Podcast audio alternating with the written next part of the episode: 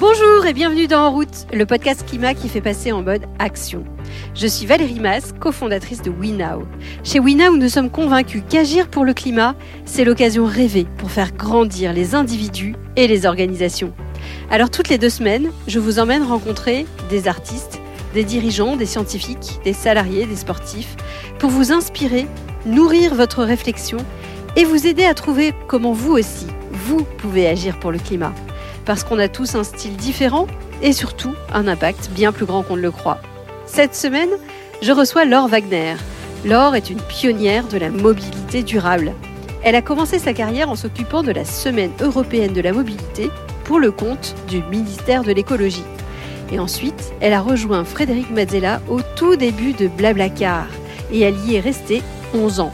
De quoi comprendre ce qui marche ou pas et comprendre aussi tous les rouages de la mobilité. Sa nouvelle aventure est à nouveau dans la mobilité. Elle a monté un logiciel pour aider les entreprises à rapprocher leurs salariés de leur lieu de travail. Alors avec Laure, nous avons parlé de l'impact de la mobilité sur le climat, des distances acceptables entre le bureau et la maison, mais aussi de vélo, covoiturage ou encore télétravail. Vous êtes prêts à passer en mode action? Alors, en route Bonjour Laure. Bonjour. Merci beaucoup d'avoir accepté de répondre à ce podcast. Alors, première question toute simple. Laure, qui es-tu? euh, donc Laure Wagner, 40 ans, depuis 15 ans dans la mobilité durable. Euh, j'ai commencé par travailler pour le ministère de l'écologie sur la semaine européenne de la mobilité sur euh, deux saisons, enfin l'événement qui est au mois de septembre chaque année. Euh, je vous invite à y participer d'ailleurs. Et c'est comme ça que j'ai rencontré Frédéric Mazzella parce que dans mon rôle, je devais faire le guide national des initiatives de mobilité durable. Donc on était en 2007. Hein. Et donc je contacte les différents sites de covoiturage et Frédéric Mazzella, fondateur de Blablacar, euh, insiste plus que les autres, me demande euh, ce qu'il peut faire en plus, comment être plus visible, etc. Il était tellement à fond que euh, je lui ai donné quelques tips de communication. Moi, j'ai fait des études de communication. Et là-dessus, quelques mois plus tard, je ne le savais pas. Je connaissais pas du tout le milieu startup, mais il était en train de faire sa première petite levée de fonds et de faire le profil un peu de la personne qui voulait recruter en premier. Et il avait décidé que ce serait justement de la communication parce qu'il avait son site de covoiturage, mais il fallait qu'il y ait des membres. et donc, il me propose d'être toute première salariée de ce qui s'appelait covoiturage.fr à l'époque et qui est devenu Blablacar. Et j'y suis restée 11 ans. Et ensuite, bah, du coup, bah, j'ai lancé un kilomètre à pied. Voilà. Et alors, Blablacar, t'en as appris quoi? Parce que j'imagine qu'un kilomètre à pied est né de ton expérience. C'est marrant parce que du coup, je venais de la communication. Donc, on aurait pu se dire, bah, après avoir été responsable communication de Blablacar, j'aurais pu... Euh, changer de secteur et se dire bah je vais être responsable communication d'autres choses mais en fait je suis devenue tellement mordue des sujets euh, mobilité et experte quelque part aussi parce que j'ai vraiment mûri mon expertise. Ça m'intéresse tellement que je, je lisais tout j'étais de toutes les conférences mobilité. Et au final j'ai plutôt décidé de créer une solution de mobilité durable plutôt que de continuer dans la com euh, d'autres choses et donc, euh, qu'est-ce que j'ai appris chez Blablacar? Ah, J'ai appris que le changement de comportement, c'était très compliqué mais possible j'ai appris que euh, c'est la monnaie qui dirige le monde euh, et que les gens ne font de la mobilité durable que si ça leur rapporte, que si ça leur génère des économies, et ils ne le font pas pour la planète. J'ai appris à j'ai appris à faire grossir un projet. Enfin, j'ai appris tellement. Enfin, vraiment, euh, j'ai commencé. J'étais la toute première collaboratrice et il y avait très peu de membres. Et quand je suis partie 11 ans après, on était 750 dans l'équipe et dans 22 pays, 80 millions de covoitureurs fin 2019. Maintenant, on a passé la barre des 100 millions. Donc euh, non, c'est fou. Enfin, sur tous les sujets, j'ai appris euh, énormément. Et même, euh, j'ai appris des fondateurs, justement, j'ai appris des fondateurs de Blablacar comment bien gérer une boîte, une bonne culture d'entreprise, être data oriented, être bienveillant. Et, et, du coup, bah, c'est ce que j'espère faire maintenant que j'ai ma propre ma propre startup. Et alors, pourquoi avoir décidé de quitter Belbacar, qui, avait l'air d'être la, la, la start-up euh, montante de France? On se dit, en plus, quand on est la première employée euh, de, l'entreprise, qu'est-ce qui t'a poussé à te dire, non, il y a, y a autre chose à faire?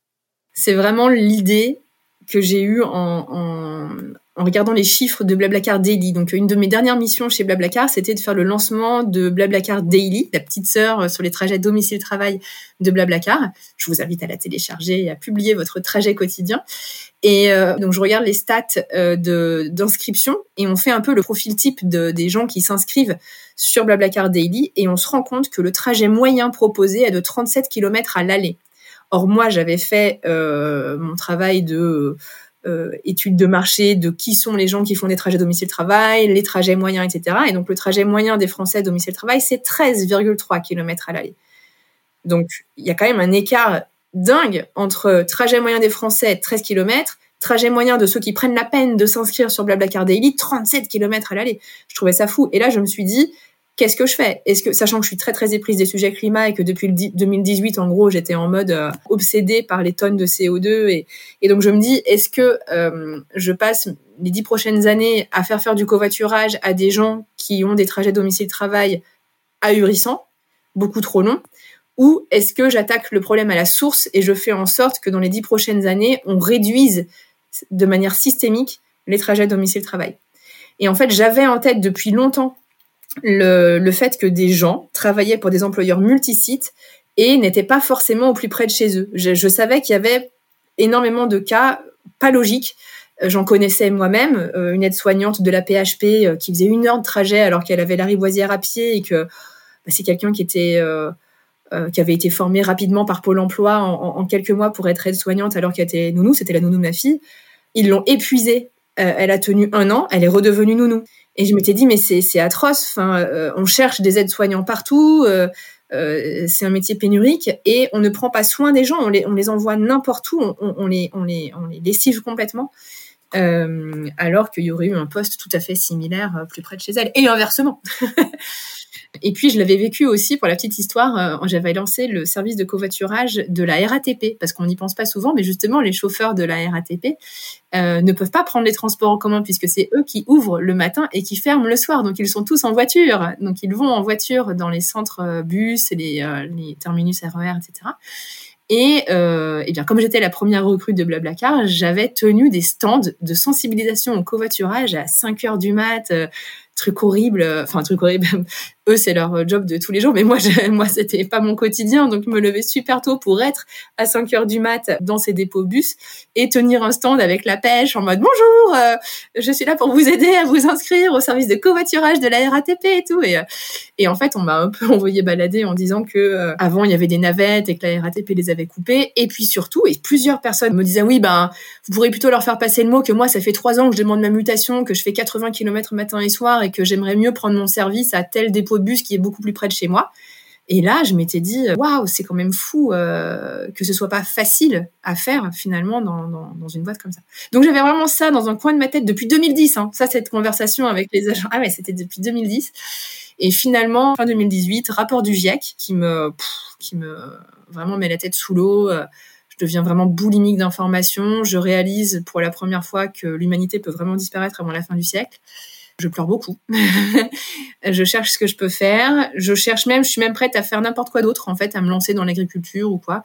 Et finalement, en creusant tous les chiffres, notamment euh, des, rapports du GIEC et des différentes études qui sortent dans la foulée sur euh, quel secteur doit faire quel effort, etc., je me rends compte que finalement, c'est bien de rester dans la mobilité parce que c'est un tiers des émissions françaises, que c'est euh, l'un des seuls secteurs avec le numérique où les émissions ne baissent pas, voire même elles augmentent. C'est un secteur que je connais très bien, euh, donc je me dis, euh, ok, je reste dans la mobilité, et puis je me dis, bah, je vais essayer de réduire les trajets à la source. Et là, ça va très vite. En fait, je, me rappelle de la RATP et tout, de la PHP. Donc, je me dis, je vais, je vais aider ces gros employeurs multisites à y voir plus clair, à analyser les trajets domicile-travail de leurs employés de terrain, leur montrer ça de manière très visuelle et faciliter les échanges de postes entre les employés pour réduire euh, leur trajet à la source. Une autre envie de ma part, c'était, je suis persuadée que le changement de comportement humain est trop long à iso-trajet. C'est un peu bloqué, c'est-à-dire qu'il y a très peu de gens finalement qui ont des trajets cyclables aujourd'hui et donc, essayer de former les gens pour qu'ils aient envie de le faire sur des trajets de 10, 15 km, c'est très compliqué de, de, provoquer un changement de comportement dont les gens n'ont pas envie, en fait, qui leur fait peur, euh, ils n'ont pas le temps, etc. Et donc, je me suis dit, ça sert à rien d'essayer de compter sur le report modal euh, naturel euh, des gens. Il vaut mieux, voilà, changer de trajet. Et dans toutes mes recherches à l'époque, je tombe sur un chiffre fou sur l'histoire des trajets domicile-travail et que dans les années 60, les gens allaient travailler à pied ou à vélo. Le trajet moyen des Français euh, dans les années 60, c'était 3 km à l'aller. Et aujourd'hui c'est 13,3, donc on s'est pris 10 km dans la vue, alors même que euh, la durée, elle, n'a pas changé. La constante, c'est la durée, c'est ce qu'on appelle le budget en transport. Et du coup, quand j'ai vu ça, je m'étais dit, bah banco, en fait, il faut revenir aux années 60 où bah, le prix le coût de possession de la voiture était plus cher. C'est ce qui va arriver hein, là avec le, le, pétrole est en contraction donc il n'y a pas de magie l'énergie va être de plus en plus chère quelle qu'elle soit d'ailleurs hein, pas que l'essence mais comme tout est lié au pétrole aujourd'hui l'électricité va être plus chère enfin tout va être plus cher et avec le changement climatique et les dégâts que ça provoque tout va être plus cher donc le, le, coût du kilomètre en voiture va être plus cher. Donc je me dis ouais, faut, faut réduire à la source, faut faire la sobriété. Et alors concrètement, un kilomètre à pied, c'est quoi? Tu fais quoi? On aide les employeurs multisites à identifier leurs employés de terrain qui pourraient faire exactement le même job. Donc comme dans mon anecdote de la RATP ou, euh, ou de la PHP, on aide les équipes RH à se rendre compte qu'en fait, euh, la personne, il euh, y, a des salariés qui ont des trajets beaucoup trop longs et qu'ils pourraient échanger leur poste avec un autre qui fait le trajet inverse. Ou quand un poste se libère sur n'importe quel site, d'avoir d'abord le réflexe de venir faire des heureux en interne, c'est-à-dire de se connecter euh, sur leur logiciel un kilomètre à pied, où en fait ils sélectionnent l'établissement qui recrute et là ils voient tous les salariés en interne déjà dans la boîte qui seraient super contents potentiellement de prendre ce poste qui s'est libéré, donc ils peuvent trier par métier, etc. Parce que ça leur fait gagner du temps, de l'argent, euh, du confort de vie, euh, etc. Et donc et, du CO2, mais ça c'est pas forcément leur motivation première, mais moi ça l'est.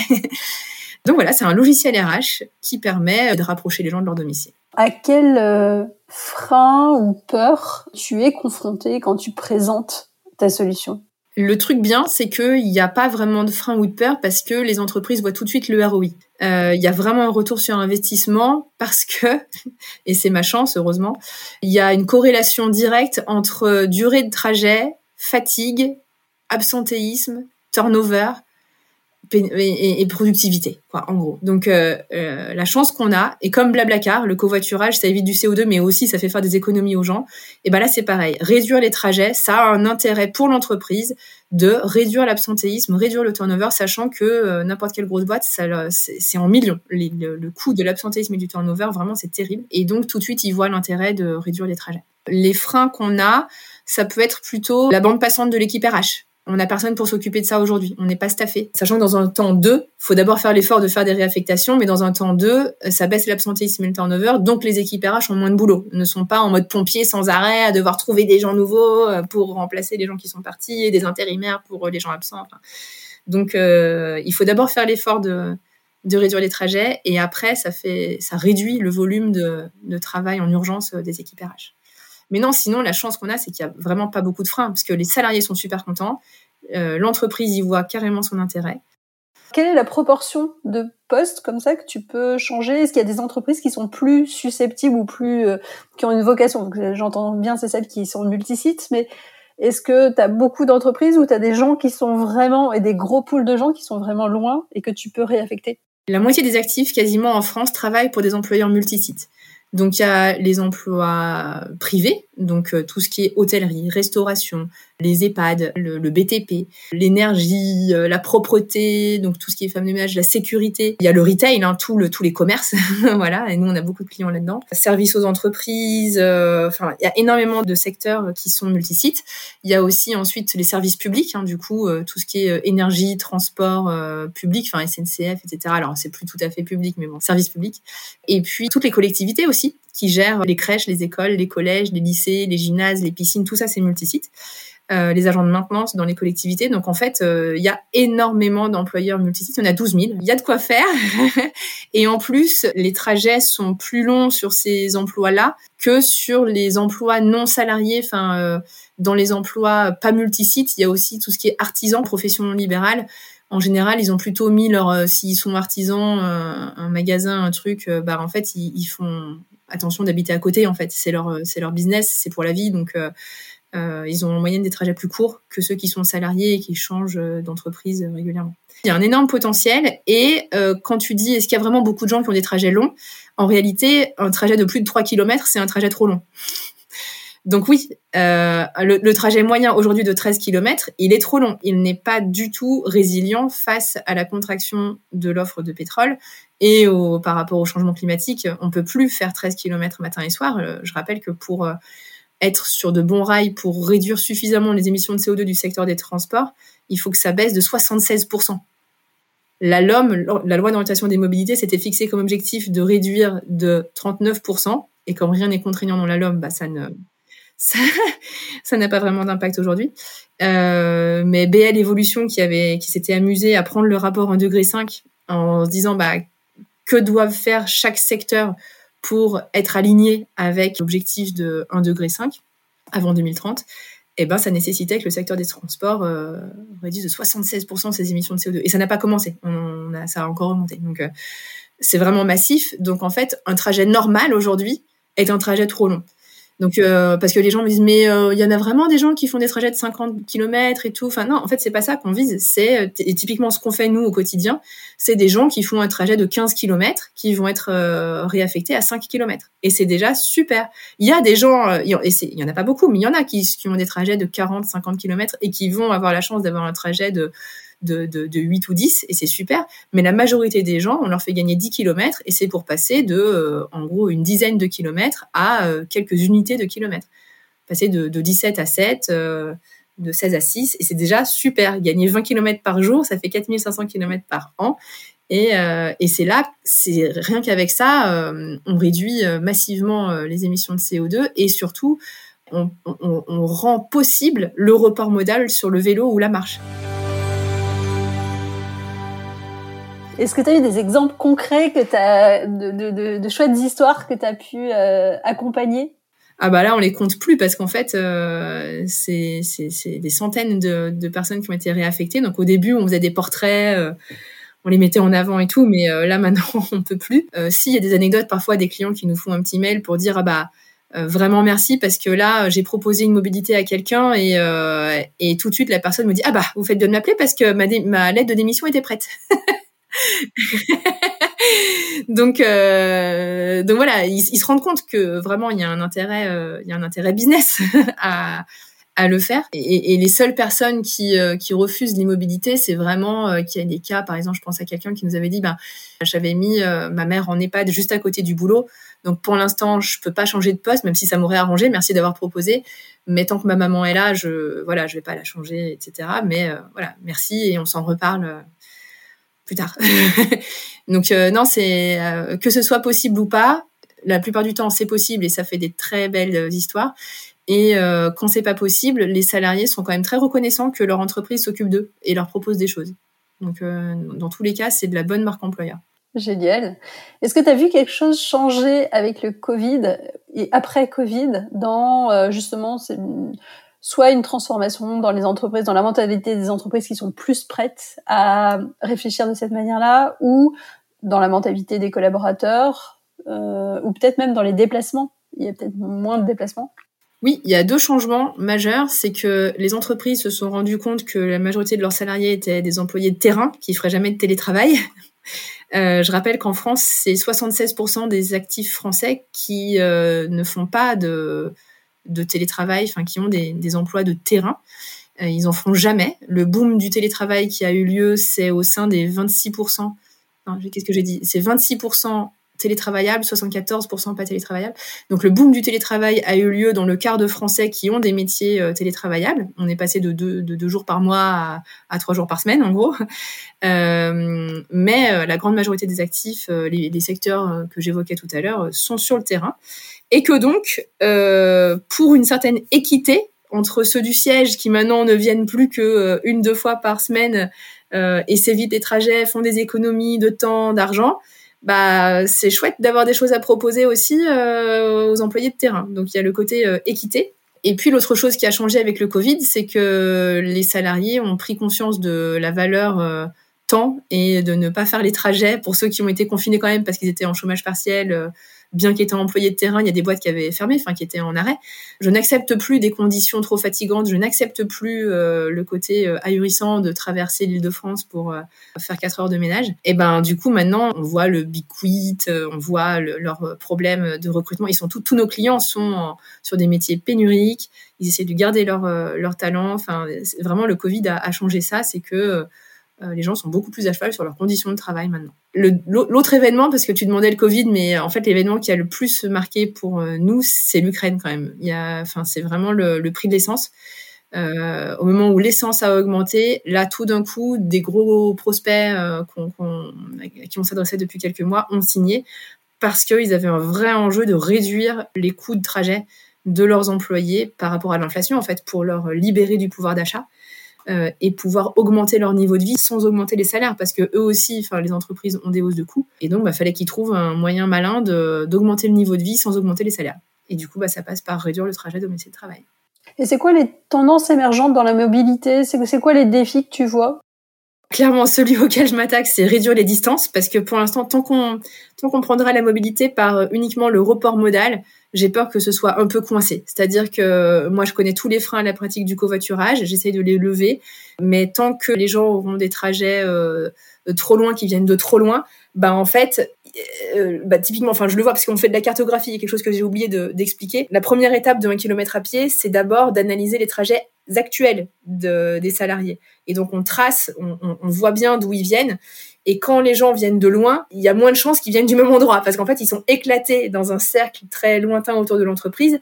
Et donc, leurs chemins ne se rejoignent que euh, finalement euh, très près de l'entreprise. Et donc, euh, pour trouver des gens, enfin, qui puissent faire un détour ou s'arrêter ou à mi-chemin et, et, finir à qu'une voiture au lieu de deux, à l'échelle de chaque entreprise, il y a très peu de potentiel en fait. Pareil pour le vélo. Il y a à chaque fois euh, très très peu de salariés, euh, moins de 5%, qui ont un trajet euh, faisable à vélo, réaliste en termes de, distance et de pourcentage de pistes cyclables. Tout ce qui est de banlieue à banlieue et en province, les gens prennent pas les transports en commun, non pas qu'ils ont la flemme ou qu'ils savaient pas qu'il y en avait, ils savent très bien, mais c'est pas les bons horaires, c'est pas la bonne fréquence, c'est trois quarts d'heure plus long que le trajet en voiture, donc bah non, évidemment ils vont pas le prendre. Donc pour moi, le gros défi, c'est de, penser structurel et pas euh, à ISO trajet. On va quand même bien trouver un moyen de motiver les gens avec des nudges, des machins, de la com, euh, pour leur faire faire autre chose. Non, réduisons les trajets, faire moins de kilomètres en voiture. Si tout le monde passait de, de 13 en moyenne à 3, on a déjà atteint les objectifs. Euh, donc il y a, pour moi, c'est vraiment recréer de la proximité et ne pas compter sur juste des nouvelles motorisations et, et le changement de comportement parce qu'on n'a pas le temps, tout simplement. D'accord. C'est hyper intéressant parce qu'effectivement, c'est une approche qui est assez peu abordée. Est-ce que cette réflexion structurelle, tu la vois émerger chez les entreprises? Quand on voit que en moins de 18 mois, on a signé euh, l'assaut d'Exo, Lidl, euh, Point P, euh, Auchan, Carrefour. Enfin, oui, je, J'ose croire que oui. euh, il y a des collectivités aussi, euh, département des Côtes d'Armor, des Côtes d'Armor, euh, euh, Eurométropole de Strasbourg, qui se met à au-delà des plans de mobilité, parce qu'on fait les plans de mobilité des entreprises de, de leur territoire, euh, eux-mêmes euh, se lancent dans euh, les réaffectations mobilité interne géographique de leurs agents de maintenance. Donc oui, oui, le message il commence à passer. Après, moi avec mes petits bras, enfin voilà, on est une petite start-up, on n'a pas de visibilité, il n'y a pas, il a pas de programme aujourd'hui, c'est pas sur le dessus de la pile, c'est-à-dire qu'il n'y a pas de dispositif d'État il n'y a pas de diag écoflux d'aide de la BPI pour faire ce qu'on fait. Donc c'est vrai que pour l'instant, c'est par nos démarches à nous de prospection qu'on arrive à toucher des clients, mais euh, c'est pas encore devenu un élan national de branle-bas de combat. Euh, il faudrait que tout le monde passe de 13 à 3 km le plus vite possible. C'est vrai que c'est pas encore euh, à ce niveau-là, mais euh, j'y crois. Et est-ce que tu imagines que demain, donc là c'est plutôt à l'échelle de l'entreprise, mais ça peut être presque une sorte de gigantesque vivier et que entre entreprises, entre collectivités, où il puisse y avoir des, des passerelles justement pour simplifier et réduire les déplacements? Ouais, pourquoi pas. Honnêtement, au sein de chaque entreprise, il y a déjà euh, beaucoup à faire et je suis pour euh, aller vers ce qui est simple. Euh, venant de Blablacar, j'ai aussi appris euh, keep it simple. Penser que Auchan et Carrefour vont s'échanger des salariés, faire des avenants, des trucs juridiques, machin. Enfin, ils auront pas le temps. En fait, faut, faut pas chercher la complication. Faut optimiser ce qui est déjà là sous nos yeux. Il y a, déjà vraiment un truc d'ampleur. Ah oui, j'ai pas, j'ai pas donné les chiffres, Valérie. Alors les chiffres chez nos clients, c'est hallucinant. Accrochez-vous bien. Euh, en moyenne, c'est 65% de leurs salariés qui ont effectivement un site de leur propre employeur plus près de chez eux. 65% des salariés. Moi, j'ai lancé la boîte en, avec une hypothèse de 25%. Je m'étais dit, on va analyser les trajets et j'espère trouver que un quart des salariés auraient un site plus proche. eh ben en fait c'est 65%. Donc là déjà à métier, enfin à isométier. Euh, oui, parce qu'en fait, euh, bah, souvent dans ces métiers-là, on nous donne que les magasiniers ou que les que les gens qui servent à la cantine, etc. Donc oui, euh, c'est beaucoup à poste égal et où c'est des postes où on peut, euh, c'est-à-dire que c'est des gens qui sont embauchés et qui sont formés en, quelques jours en fait. Euh, D'ailleurs, s'il y a un absent ou si quelqu'un part, bah, on embauche quelqu'un à Pôle Emploi le lundi suivant et, et il tire le job en fait. Donc euh, même si c'est pas exactement à, à, poste égal, ça peut être évolutif. Les gens peuvent être formés. Donc nous, les RH nous disent que ils peuvent regarder des métiers connexes en fait. Donc euh, oui, oui, il y a vraiment un, énorme potentiel. Donc euh, le 65% des salariés ont un site plus proche et le gain médian, donc je, l'évoquais tout à l'heure, est de 10,2 km à l'aller. Donc c'est vraiment parce qu'on pourrait se dire oui mais bon si c'est pour gagner 200 mètres euh, c'est pas la peine de faire des pieds et des mains mais mais là c'est quand même 10,2 km à l'aller ça fait 20,4 donc on va arrondir 20 km par jour 4500 km par an euh, euh, par, an, c'est en jour travaillé, quoi. Je compte 218 jours euh, travaillés par an. c'est vraiment significatif, en fait. Faisons déjà ça, faisons ce ménage-là, et quand ce sera bon, on verra pour faire de l'inter-entreprise, effectivement. Bah écoute, dernière question avant de passer à mes questions un peu rapides. Pourquoi un kilomètre à pied? parce que au moment où je lisais, j'ai lu euh, Comment tout peut s'effondrer de Pablo Servigne. Je voyais que effectivement euh, l'essence, ça n'allait plus euh, aller, etc. Et donc je, je, me mets une petite note bas de page. Je me disais idéalement travailler à un kilomètre à pied de chez soi. Et là, au moment où j'écris ça, je me dis, ah, c'est marrant, un kilomètre à pied comme la chanson. Et là, je me dis aussi immédiatement, ah, puis en plus, ça commence par le chiffre 1. Et euh, j'avais été traumatisée, la blague de, l'entrepreneur ou de la responsable communication.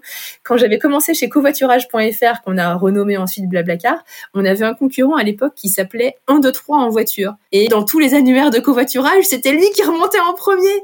Euh, parce que ça commençait par le chiffre 1. Et là, je me dis quand même, ah, un kilomètre à pied, ça se retient bien, il y a la chanson. Ça commence par le chiffre 1. Et en plus, je suis très euh, futur souhaitable. Oui, tout à l'heure, tu me demandais comment tu vois les choses. Je pense qu'il faut y aller par l'envie.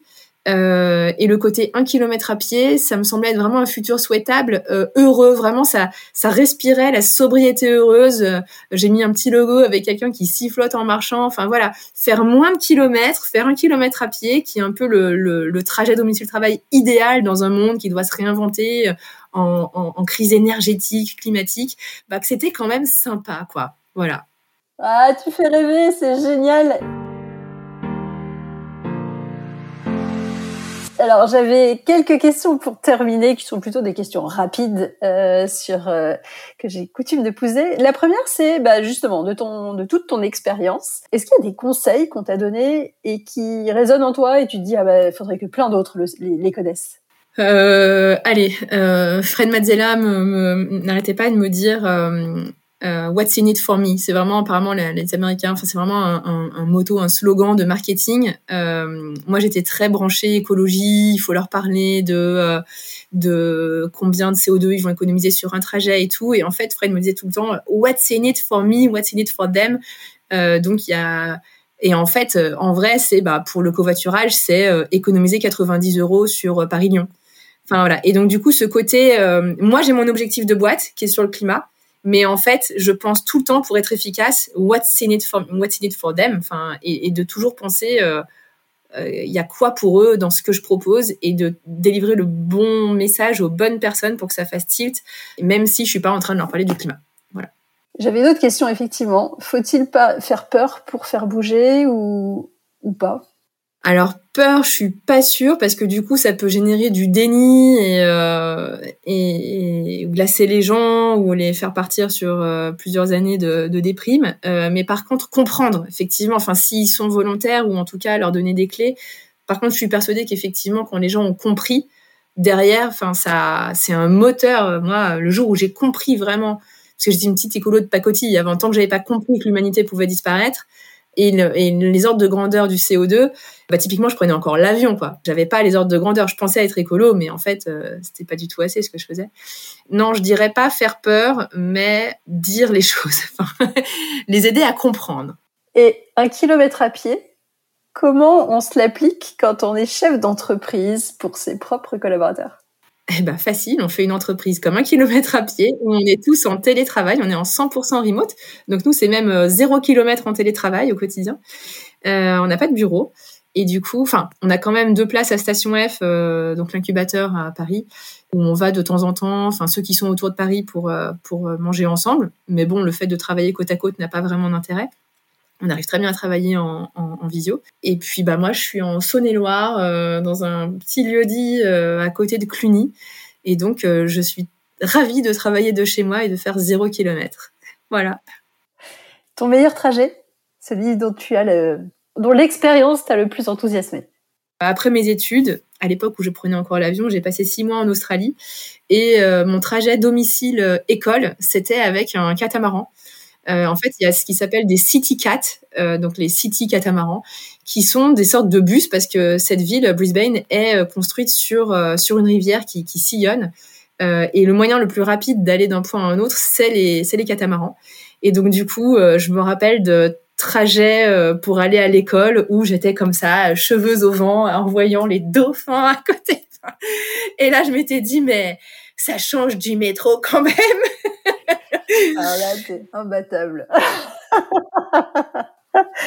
Génial. Et dernière, toute dernière question que je pose à tout le monde. Est-ce qu'il y a quelqu'un que tu aimerais entendre au micro de ce podcast? Quelqu'un que j'écoute beaucoup en ce moment parce que j'essaye de, me faire une idée sur euh, la décroissance et de est-ce que c'est possible, est-ce que tout, est-ce que c'est risqué ou pas, enfin bref. Donc, euh, je dirais euh, Timothée Paric, et ce serait intéressant de l'entendre sur une déclinaison par secteur en fait, enfin et notamment sur la mobilité, parce qu'en fait, ça peut être effectivement la clé. Eh ben, très grand merci Laure. Merci beaucoup. À bientôt. Merci Laure, c'était vraiment passionnant. Je retiens de cet épisode trois idées fortes. La première, c'est que seul un quart des Français peuvent vraiment télétravailler et donc la plupart ont besoin de se rendre sur leur lieu de travail. La deuxième, c'est que 65% des salariés ont un site de leur employeur plus près de chez eux, donc ils pourraient travailler plus près. Et la troisième, c'est qu'en 1960, on habitait à 3 km de notre lieu de travail et aujourd'hui à 13. Réduire la distance ferait un gain énorme en qualité de vie, en CO2 et en plus, ça permettrait de rendre plus facile le fait de venir à vélo ou à pied. Vous avez appris des choses? N'hésitez pas à partager l'épisode à tous ceux à qui vous pensez qu'il pourrait être utile. Vous pouvez également retrouver tous nos autres épisodes sur le site web www.wenow.com. Et quant à moi, je vous donne rendez-vous dans deux semaines.